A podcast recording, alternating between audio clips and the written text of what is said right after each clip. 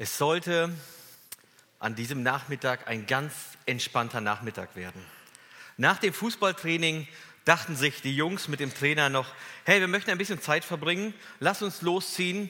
Da gibt es eine richtig coole Touristenhöhle und in diese Höhle wollen wir rein. Wir wollen uns mal anschauen, was es da so in der Höhle äh, zu sehen gibt und einfach den Nachmittag, den Abend so gemeinsam verbringen.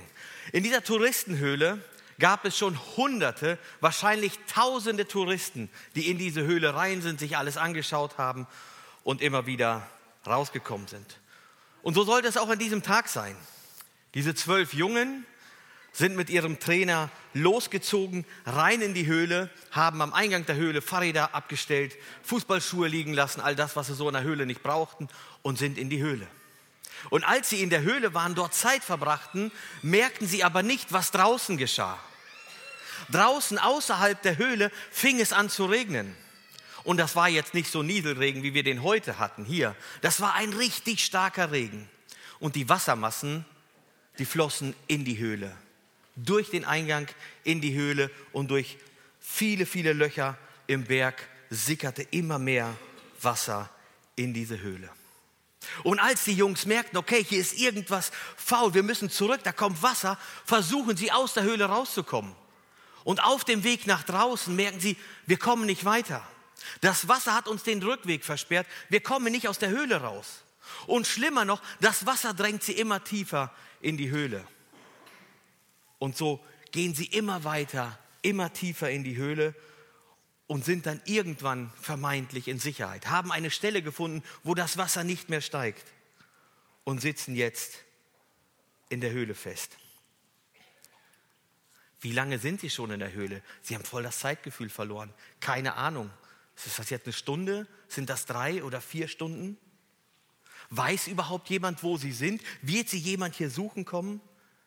Ihre tödliche Situation wird Ihnen auf einmal immer mehr bewusst. Sie sitzen in der Falle, eingeschlossen in dieser Höhle, der Weg nach draußen unmöglich. Sie versuchen noch zu tauchen, um irgendwie durchs Wasser zu kommen und merken sehr schnell, das klappt nicht. Sie sind gefangen in der Höhle, eingeschlossen von gewaltigen Steinmassen, Fel die Felsen des Berges und das Wasser. Es ist eine ausweglose Situation. Das Einzige, was bleibt, ist die Hoffnung, dass irgendjemand von draußen zu ihnen reinkommt und sie rettet. Dass irgendjemand von außen zu ihnen reinkommt und sie rettet. Ich habe das Thema für die Predigt heute überschrieben mit den Worten aussichtslos verloren. Oder gibt es vielleicht doch noch Hoffnung? In der Geschichte, die uns eben aus der Bibel vorgelesen worden ist, ist eine ganz einfache Situation. Josef und Maria gehen mit ihrem kleinen Kind, mit Jesus, der vor kurzem geboren ist, gehen sie in den Tempel, um Opfer zu bringen. Und dort ist dieser eine Mann, Simeon. Dieser eine Mann, und er wird uns hier in ein paar Worten beschrieben. Er ist gerecht und gottesfürchtig. Der Heilige Geist war auf ihm, also er war ganz besonders gesegnet von Gott. Und dieser Mann, Simeon, er wartete. Simeon war wohl ein Mann, der mit Gott gelebt hat, dem Gottes Gebote wichtig waren, der Gottes Verheißungen kannte und der sie geglaubt hat. Simeon war ein Mann, der Gott geglaubt hat. Und sein Glaube war der Ursprung seines Wartens. Das heißt, und dieser Mann war gerecht und gottesfürchtig und wartete auf den Trost Israels. Zwei Fragen stellen sich hier mir gleich. Wer oder was ist der Trost Israel? Und die nächste Frage, warum braucht Israel überhaupt Trost? Und wir möchten uns diese Fragen einmal kurz beantworten. Und wir wollen einmal jetzt ganz kurz an den Anfang der Menschheitsgeschichte gehen. Irgendwann hat das Ganze ja hier angefangen, die Erde mit uns Menschen und so weiter. Und wir wollen ganz an den Anfang gehen und wir werden jetzt nicht über Evolutionstheorie oder andere Dinge sprechen, wir reden über das, was wir in der Bibel finden. Gott hat die Welt erschaffen. Er hat die Welt erschaffen, er hat sie perfekt erschaffen. Er hat alles wunderschön gemacht, alles schön geformt und hat dann den Menschen auf die Erde gesetzt. Den Menschen erschaffen.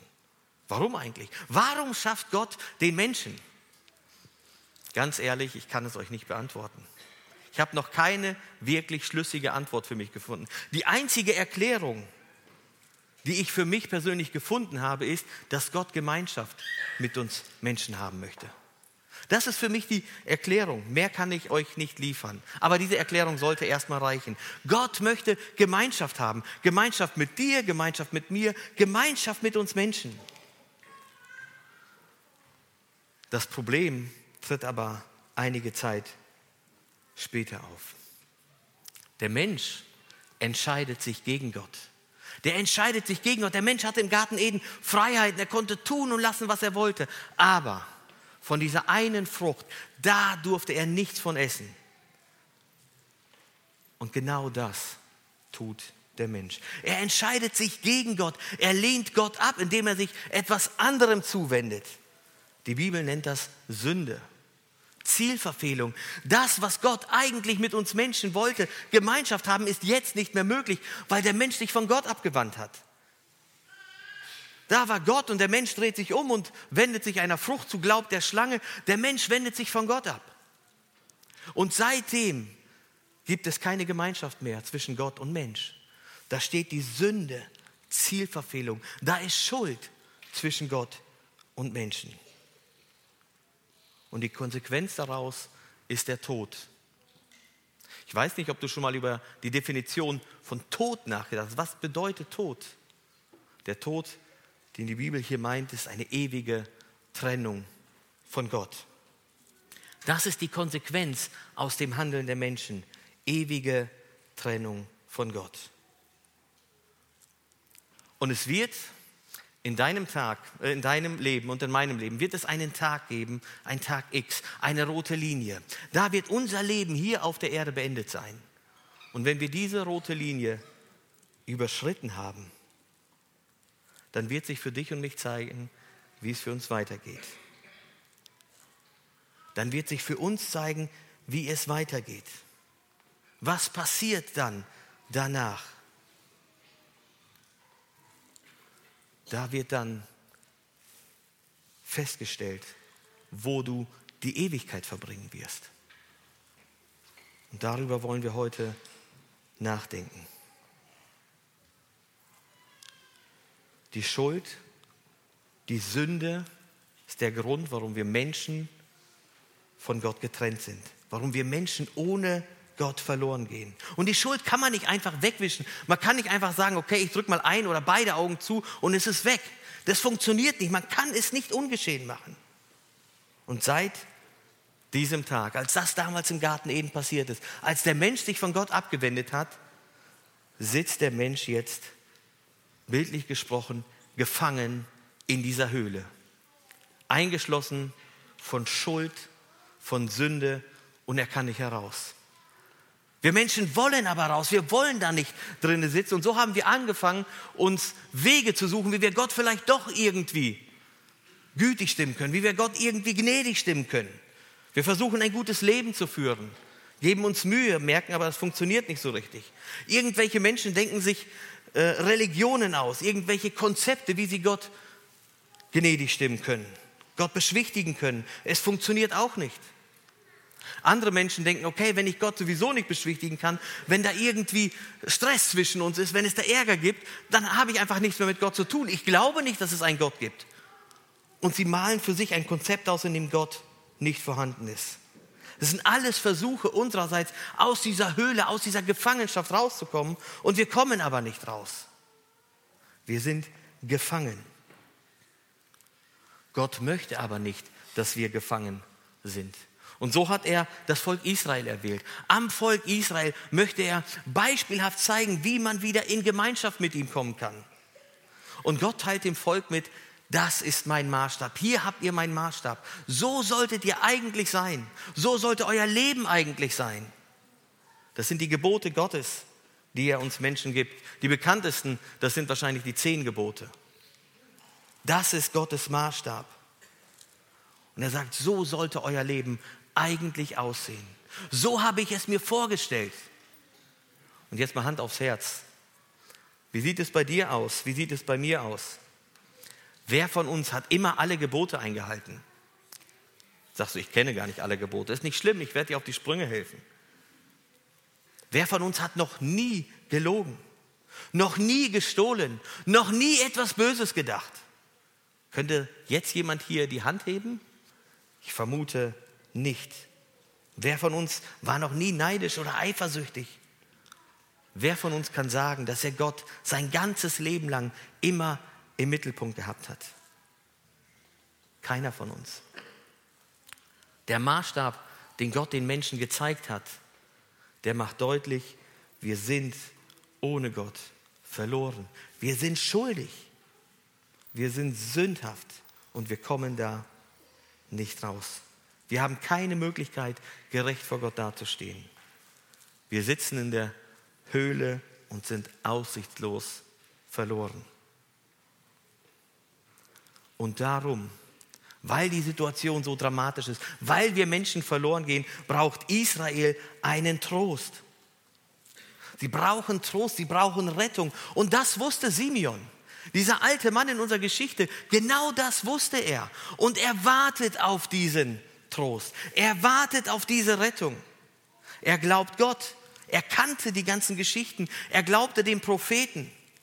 Was Gott durch die Propheten über Jahrhunderte im Vorfeld schon gesagt hat. Es wird einer kommen. Es wird der Messias kommen. Und das glaubte Simeon. Und deshalb wartet er auf den Trost Israels, auf den Retter, auf Jesus Christus. Er wartet auf jemanden außerhalb von Raum und Zeit, der nicht hier auf der Erde ist, der aber zu uns kommt, zu uns Menschen, um uns zu retten. Dieses tragische Unglück mit den Jungs in der Höhle ist am 23.06.2018 passiert. Vielleicht habt ihr das in den Nachrichten verfolgt. Dauerte ein, zwei Tage und dann waren die Nachrichten voll davon. Zwölf Jungen und ihr Trainer sitzen gefangen in dieser Höhle, circa vier Kilometer vom Höhleneingang entfernt und warten auf Rettung. Und sie wurden gefunden am 2.7., neun Tage später. Sie saßen neun Tage ohne Verpflegung, ohne Ausrüstung, ohne was auch immer in dieser Höhle fest. Neun Tage und sie wurden gefunden. Zwei Rettungstaucher von, ein, von einem Team aus England sind dann in die Höhle und beim Auftauchen sehen die, da sitzen die Jungs. Und auf einmal gab es wieder Hoffnung. Alle Jungen waren am Leben, der Trainer war am Leben. Hoffnung keimte auf. Wir können sie doch noch lebend rausholen. Sie sind noch nicht gestorben. Und diese Nachricht, die verbreitet sich durch die ganze Welt. Hoffnung war da. Jemand könnte diese Jungs retten. Die Jungs könnten aus der Höhle rausgeholt werden. Und genau das Gleiche hat Gott auch vor mit uns Menschen.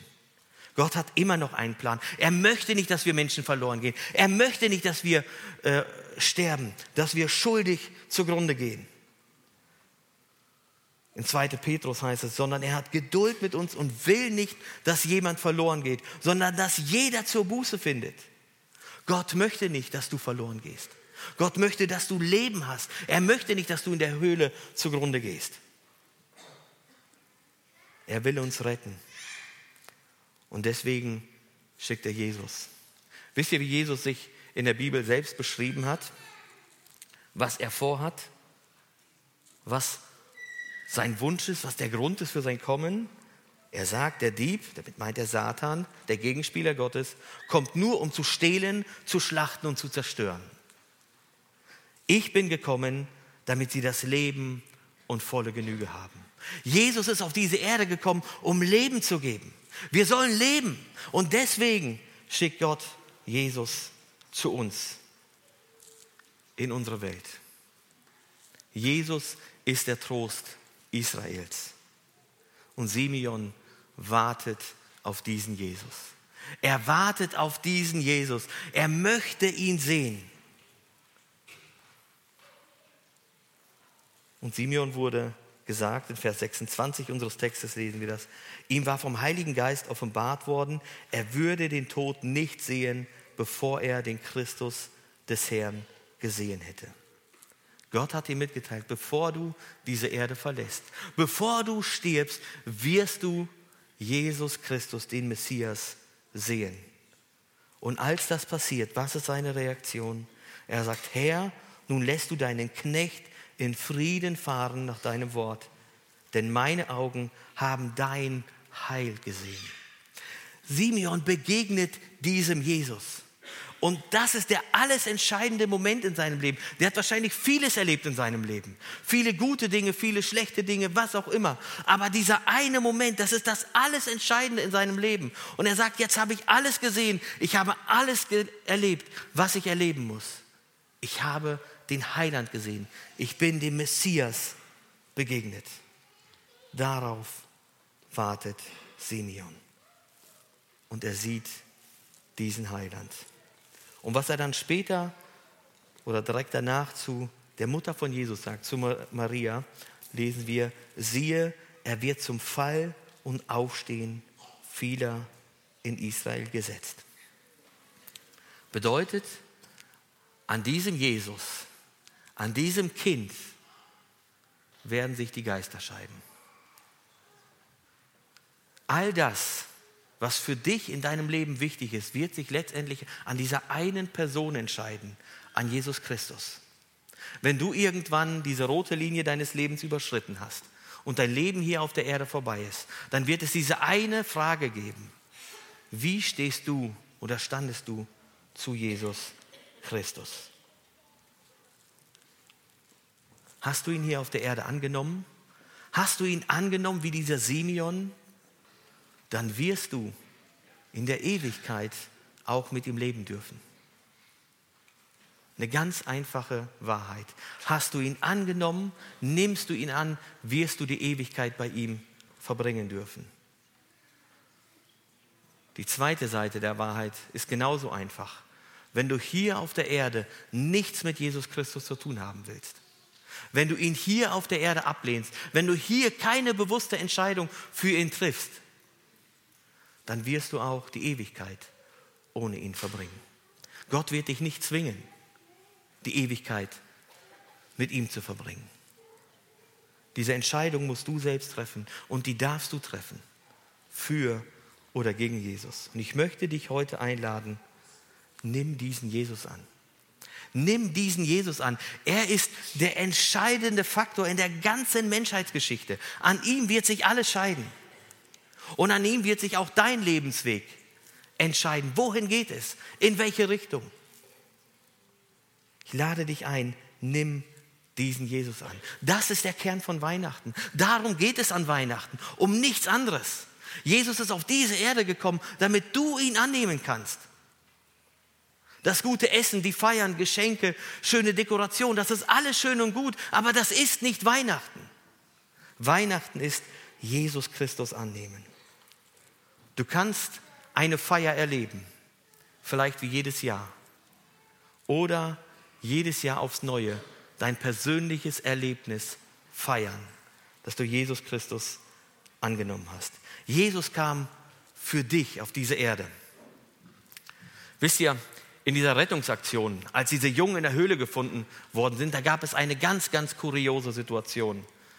Vielleicht habt ihr das miterlebt mitbekommen. Der Elon Musk, ihr kennt ihn, ne? von Tesla, der Tech-Milliardär, sitzt da irgendwo im Silicon Valley und hat dann eine glorreiche Idee und schreibt dann über Twitter, ich könnte euch einfach eine Tauchkapsel bauen und dann könnt ihr die Jungs da reinlegen und einen nach dem anderen durch die Höhle rausziehen.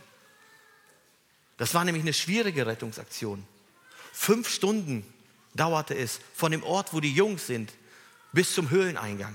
Teilweise mit Tauchgängen über 30 Minuten lang unter Wasser. Für Kinder, die ausgehungert sind, die teilweise dehydriert sind, die noch keinerlei Tauch Taucherfahrung hatten. Ein Navy SEAL von den Thailändern ist dabei ums Leben gekommen. Und dann war das Problem, wie kriegen wir die Jungs da raus? Und dann sitzt der Elon Musk da irgendwo in seinem Büro und schreibt, ich baue euch eine Tauchkapsel und dann könnt ihr die Jungs da einfach rausholen. Wisst ihr, was das Problem war? Er hatte gar keine Ahnung, wovon er redet. Das war einfach nur bla bla bla, aber nichts weiter. Die engste Stelle in der Höhle ist ungefähr so groß gewesen. 70 mal 37 Zentimeter. Das war der engste Durchgang, wo die Männer mit der ganzen Ausrüstung, wo die Kinder alle durch mussten. Da sitzt der Elon Musk irgendwo und hat Vorschläge und hat aber keine Ahnung, wovon er redet. Wisst ihr, bei der Rettungsaktion Gottes für uns Menschen ist das anders. Gott sitzt nicht irgendwo und gibt irgendwelche Anweisungen, macht das und das. Er kommt persönlich in Jesus Christus auf diese Erde. Er weiß, wie es ist, über diese Erde zu gehen. Er weiß, wie es ist, die Luft dieser Erde zu atmen. Er weiß, wie es sich anfühlt, Mensch zu sein. Er weiß, wie es sich anfühlt, einsam und verlassen zu sein. Er wurde abgelehnt. Er wurde verstoßen, ausgegrenzt. Er wurde gehasst. Er wurde verletzt. All das hat er selber erlebt. Er weiß es sogar, wie es ist, Schuld auf seinen Schultern zu tragen. Nicht, weil er selber schuldig geworden ist, sondern weil er die Schuld der Welt auf sich genommen hat. Und vielleicht findest du dich in einer dieser Situationen wieder. Vielleicht bist du zutiefst verletzt. Vielleicht bist du einfach nur einsam. Vielleicht fühlst du dich abgelehnt und verstoßen. Vielleicht trägst du eine Schuld mit dir herum und du weißt nicht, was du damit tun sollst. Genau dafür ist Jesus gekommen. Genau dafür ist Jesus gekommen. Er will dir das abnehmen. Du hast die Möglichkeit, diese Schuldfrage zu klären. Du kannst raus aus dieser Höhle, in der du gefangen bist, weil Jesus in diese Höhle gekommen ist, um dir den Weg hinaus zu zeigen. Das Angebot steht. Wisst ihr, ich habe in der Vergangenheit immer mal wieder Situationen gehabt, die konnte ich nicht verstehen. Vielleicht kennt ihr das. Man trifft Personen, ältere Personen und man stellt sich vor und da habe ich gesagt, ja, ich heiße Rudi Unrau. Und dann haben die gefragt, Rudi Unrau, warte, äh, zu wem gehörst du? Wer sind deine Eltern? Kennt ihr diese Frage? Und dann habe ich gesagt, ja, äh, Franz und Elvira Unrau sind meine Eltern. Ah, du bist der Sohn von Franz und Elvira. Und dann hatte man gleich irgendwie eine Beziehung. Man wurde eingeordnet in ein System. Und ich habe das nicht verstanden. Warum machen das die alten Leute immer? Ich habe das wirklich nicht verstanden. Aber dieses Jahr im Espelcamp, da hatte ich vor, alle Namen der Teilnehmer zu lernen. Und dann bin ich von Teilnehmer zu Teilnehmer gegangen und habe dann gefragt, wie heißt du? Ja, dann hat die Person mir den Namen gesagt. Ich sagte, okay, aber weil das viele Teilnehmer waren, brauchte ich ein paar Eselsbrücken. Sie sagt mir deinen Nachnamen. Mir den Nachnamen gesagt. Ich dachte, der kommt mir bekannt vor. Ich kannte diese Person aber nicht. Und fragte, wer sind deine Eltern? Gleich, gleich. Und dann sagten die, ja, meine Eltern heißen so und so. Und ich denke, hey, ich war mit denen zusammen in einer Klasse. Wir haben zusammen jahrelang die Schulbank gedrückt. Du bist die Tochter von denen. Cool. Ich wusste jetzt, wie ich diese Person einzuordnen habe. Wisst ihr, was passiert, wenn du Jesus Christus annimmst? Da heißt es in Johannes 1, Vers 12, aber allen, die ihn aufnahmen, denen gab er das Recht, Gottes Kinder zu werden. Denen, die an seinen Namen glauben. Wenn du Jesus Christus annimmst, dann wirst du Kind Gottes. Dann kriegst du das Recht, Kind Gottes genannt zu werden. Du bist nicht mehr irgendwer, du bist Kind des Höchsten. Er gibt dir das Recht, sein Kind zu sein. Du bist nicht zufällig hier auf der Erde. Du bist kein Produkt des Zufalls. Du bist gewollt und du bist geliebt. Und für dich wurde bezahlt. Wenn du Jesus annimmst, hast du das Recht, Kind Gottes genannt zu werden. Jesus kommt in diese, diese Erde, um uns Menschen Hoffnung zu bringen. Ohne Jesus gehen wir verloren. Aber mit Jesus bekommen wir Hoffnung. Du hast die Möglichkeit, ihn anzunehmen. Wenn du nicht weißt, wie das funktioniert, wenn du keine Ahnung hast, wie das genau, wie das vonstatten geht, was du machen musst, das ist ganz, ganz einfach. Es ist eigentlich ein Gebet. Ein Gebet, das du zu Gott sprichst und sagst, Jesus, Gott, ich möchte dich aufnehmen in mein Leben. Und wenn du dabei Hilfe brauchst, du kannst nach dem Gottesdienst gerne zu mir kommen, zu Christian kommen, das ist der, der mit dem Bibelgrundkurs, zu Hansi kommen, zu den anderen Mitarbeitern, du darfst gerne zu uns kommen. und wir beten mit dir. Wir erklären dir das, wie das funktioniert. Und ich weiß, Heiligabend, ne, ihr wollt alle zu einer Feier. Dann kannst du einfach zu mir kommen, wir können die Nummern austauschen und dann können wir uns auch noch später treffen, telefonieren. Ich lade dich ein, dieses Angebot, das ist einmalig.